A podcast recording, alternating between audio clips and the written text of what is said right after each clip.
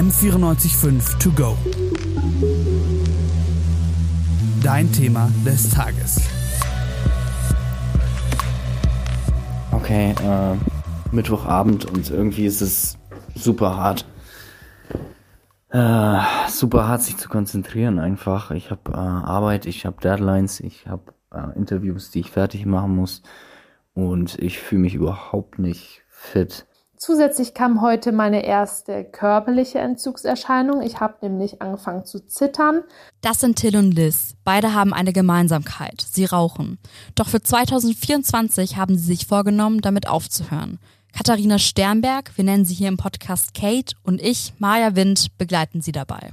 Doch wie sehen eigentlich die Statistiken und Zahlen der Raucher in Deutschland aus? Laut deutsche Befragung zum Rauchverhalten, kurz DEBRA, greift jeder Dritte unter 16 bis 29 Jahren zu Zigaretten und Co. in Deutschland. Das wären Stand 2022 im Durchschnitt pro Kopf 791 Zigaretten im Jahr. Die Todesfälle liegen jährlich bei knapp 127.000 Menschen in Deutschland und rund 90 Prozent der Lungenkrebsfälle gehen auf den Tabakkonsum zurück. Passivraucher sind ebenfalls enorm von den Folgen betroffen. Laut einer Statistik aus dem Jahr 2005 sterben mehr als 3000 Menschen, davon 70 Prozent Frauen an den Folgen des Passivrauchens in Deutschland. Auch zahlreiche Kinder sind vor allem in ihrer privaten Umgebung von den Auswirkungen des Tabakkonsums betroffen. Im Rahmen meiner Podcast-Recherche hatte ich auch die Gelegenheit, mit einigen Experten zu sprechen. Dazu zählt auch Kate. Kate arbeitet in der Tabaksuchtambulanz der LMU. Die Anlaufstelle bietet vor allem RaucherInnen, welche ihre Sucht bewältigen möchten, eine gute Möglichkeit zwischen Gruppensitzungen und Einzelgesprächen. Aber wie läuft so eine Beratung in der Klinik überhaupt ab? Ähm, wir laden die Menschen erstmal hier gerne zu einem Beratungsgespräch ein, um ihnen so einen Überblick zu verschaffen, was überhaupt möglich ist und auch so ein bisschen das Eis zu brechen, weil viele Raucher kommen erst zu uns, wenn sie feststellen, dass es alleine nicht funktioniert hat. Oftmals haben sie auch festgestellt, dass es mehrfach alleine nicht funktioniert hat.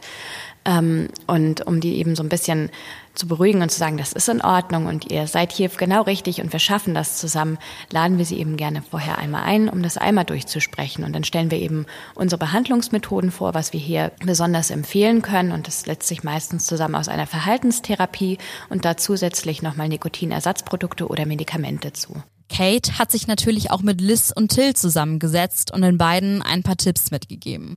Dabei ist es wichtig, erst einmal die Vorgeschichte der Person, in unserem Fall Till, herauszufinden. Wie lange rauchst du schon? Seit 15 Jahren. Seit 15 Jahren, okay, das ist natürlich. Dann hast du angefangen mit, Mit wie 15. viel? Ja. Mit 15, okay, ja, Ja. gut. Oder 16, so. so.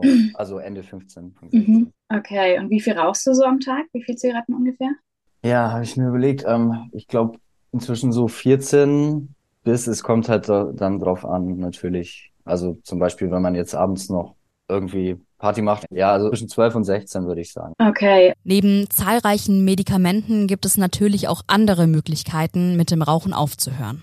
empfehlen, dass man eine Verhaltenstherapie macht, im Rahmen zum Beispiel von, von einer Gruppentherapie, einer Gruppenentwöhnung.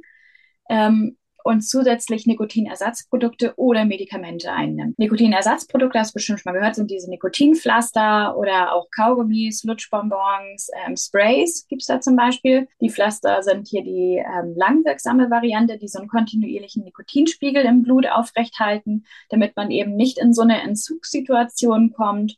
Und sollte das doch mal soweit sein, dafür gibt's die kurzwirksamen, wie zum Beispiel Kaugummis oder Lutschtabletten oder ähm, die Sprays, die dann helfen, dass man diese Spitzen quasi, diese Suchtspitzen überwinden kann. Liz hingegen hat schon nach vier Jahren Tabakkonsum einige Nachteile festgestellt.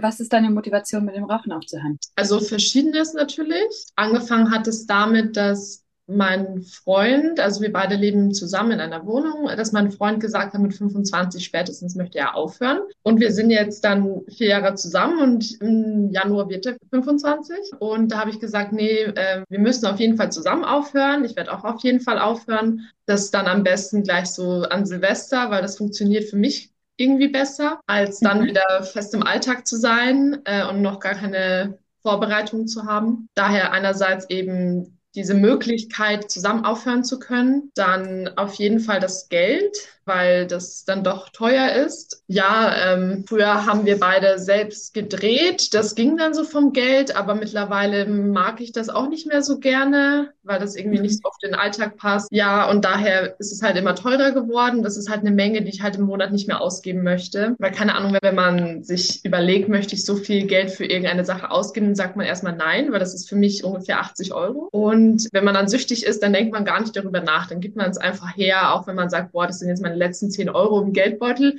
aber ich brauche jetzt meine Zigaretten. Ja, als Student muss man halt auch auf sein Geld schauen. Und mhm. äh, da werden so 80 Euro mehr oder weniger machen aus. Und halt auch körperlich, gesundheitlich. Also ich würde von mir sagen, dass ich jetzt nicht meinem Alter entsprechend aus, sehen älter aus als 23, finde ich zumindest. Das war schon immer so und ich habe halt die Befürchtung, dass es halt immer schlimmer wird. Keine Ahnung, auch der Gestank, dass man halt, wenn man in der Öffentlichkeit ist und man soll halt nicht merken, dass man gerade eine geraucht hat, dass man sich dann mit Parfüm vollsprüht. Das sagen einem Leute zwar nicht, aber ich glaube, die merken das natürlich. Auch das Treppen hochsteigen, das ist irgendwie ein bisschen erniedrigend, wenn man dann so denkt, ich bin junger Mensch und ich kann keine Treppen hochsteigen oder jetzt auch beim Radio, ich kann nicht fünf Nachrichten hintereinander sagen, ohne mich hinsetzen zu müssen. Okay, das sind ja eine ganze Menge toller Gründe.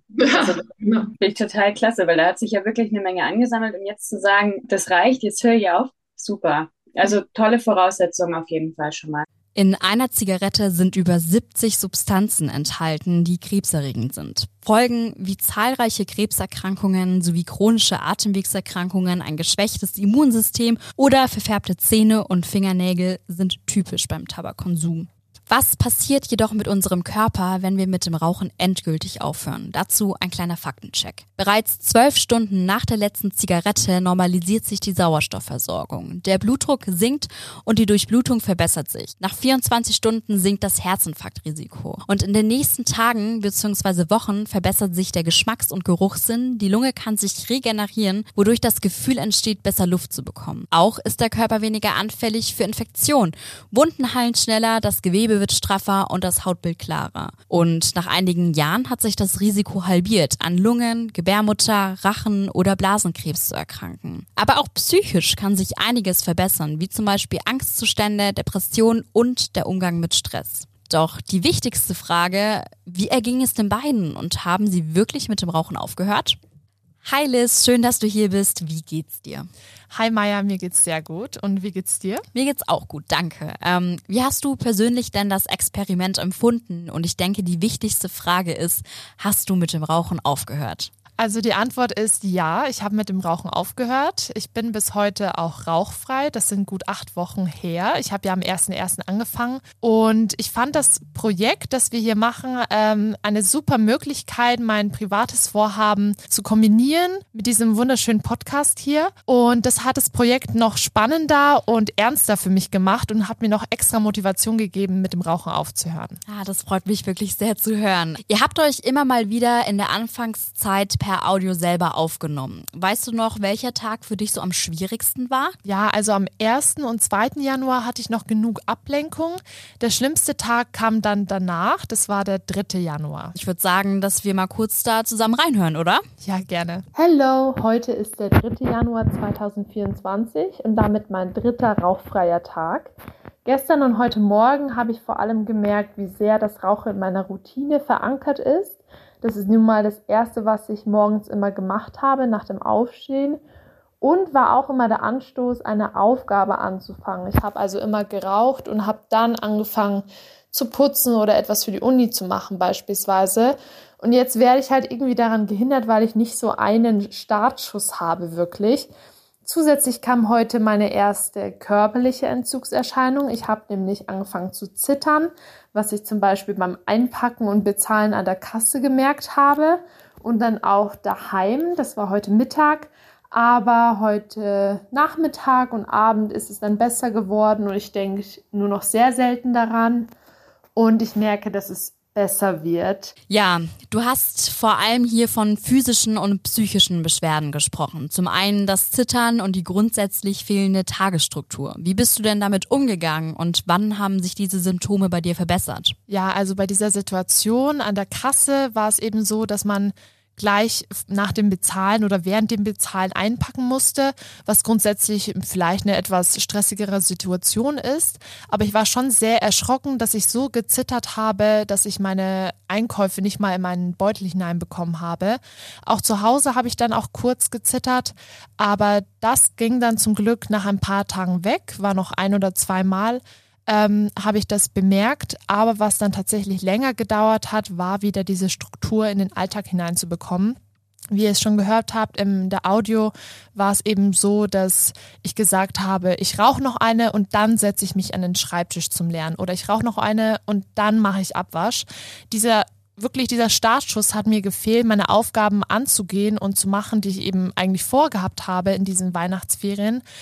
Aber leider habe ich sie eben nicht machen können, weil ich mich einfach irgendwie ablenken musste, nicht ans Rauchen zu denken. Ich saß dann letztendlich einfach nur auf der Couch. Bis eben äh, mein Freund wieder in die Wohnung gekommen ist und wir kommunizieren konnten und geredet haben, wie es so bei ihm läuft, was für Probleme ich so habe und einfach gemeinsam darüber sprechen konnten und auch uns weismachen konnten, hey, wir machen hier das Richtige. Also hat eigentlich bei dir so am besten die Kommunikation geholfen. Ähm, es gibt ja verschiedene Skills, die man auch anwenden kann. Hast du da irgendwelche Tipps? Also ähm, Kommunikation ist da wirklich sehr wichtig. Also im Gespräch mit der Kate hat sie uns empfohlen, ein sogenanntes äh, Notfallköfferchen uns anzuschaffen. Da hat sie uns eben empfohlen, dass wir da gewisse Produkte kaufen, die unsere Sinne anregen. Zum Beispiel eine Duftkerze, an die wir riechen sollen oder Chilis, die wir essen sollen, wenn wir gerade rauchen möchten. Ich habe dann auch diese Chilis gekauft. Ich habe sie tatsächlich aber nicht benutzt, weil weil ich sie nicht gebraucht habe. Bei mir hat tatsächlich am meisten Ablenkung und Kommunikation geholfen. Ah, okay. Und hast du denn irgendwelche Tipps, die du den ZuhörerInnen mitgeben kannst? Zum Beispiel ähm, so eine Gruppensitzung wird ja oft angeboten oder ob man wirklich sich einen Bezugspartner suchen sollte? Was wären so die einfachsten Tipps, die jeder anwenden könnte? Also zum einen hört man ja öfter, dass man niemandem von seinen Plänen erzählen soll. Ich finde, das gilt hier nicht. Einerseits, je mehr Leute das wissen, desto mehr könnte man enttäuschen, wenn man tatsächlich weitermacht. Andererseits so ein Partner in Crime, mit dem man das macht, so wie ich ihn hatte, fände ich ganz gut, weil im Nachhinein würde ich auch sagen, ohne meinen Freund hätte ich diese Challenge nicht geschafft, weil immer wieder jemand hinter mir stand und gesagt hat, nein, wir rauchen jetzt nicht, wir machen das Richtige, wir brauchen das gar nicht, wir schaffen das. So einen Partner in Crime kann man auch eben in einer Form in der Gruppensitzung haben, wenn man einfach gemeinsam diesen Leidensweg geht und die gleichen Probleme hat und diese gemeinsam anspricht und auch für Leute, die jetzt vielleicht zum ersten Mal aufhören möchten. Man hört immer wieder, hör doch jetzt auf, warte nicht bis Silvester, du schaffst das schon, das ist ganz leicht. Und ich persönlich habe daran gar nicht geglaubt. Ich bin bis heute auch eigentlich noch überrascht, dass ich es tatsächlich geschafft habe. Aber wirklich von einem auf den anderen Tag aufhören kann funktionieren. Also das hängt natürlich davon ab, wie alt man ist, wie lange man schon geraucht hat, also wie fest das verankert ist in einem. Aber ich würde sagen, wenn ihr jetzt zum ersten Mal aufhören wollt, da ist so viel Potenzial drin. Ihr könnt es schaffen, heute auf morgen aufzuhören mit dem Rauchen. Vielen Dank, Liz, dass du mitgemacht hast. Und ich bin wirklich stolz auf dich und auch auf deinen Freund, ähm, dass ihr beide so stark geblieben seid. Und auch an euch, wagt diesen Schritt aus der Tabaksucht herauszukommen. Informiert euch, wendet euch an eine Tabaksuchtambulanz, redet mit Betroffenen, denn es geht um eure Gesundheit. Till hat für sich auch entdeckt, wie er zukünftig rauchfrei wird. Ich habe es für das Experiment zweimal geschafft, für je eine Woche aufzuhören und das ist schon ziemlich nice. Das habe ich in 15 Jahren nie gemacht. Das heißt, ich weiß, dass es geht und ja, es ist zwar sehr anstrengend und ich weiß aber auch, was ich brauche dafür, damit dass ich aufhören kann. Und zwar brauche ich ähm, einfach freie Zeit und Ruhe und ähm, muss, muss auch mal, ich brauche also mal einen Zeitraum, in dem ich keinen Stress habe. Aber das ist gut, dass ich das rausgefunden habe. Und wie gesagt, ich bleibe dran. M945 to go.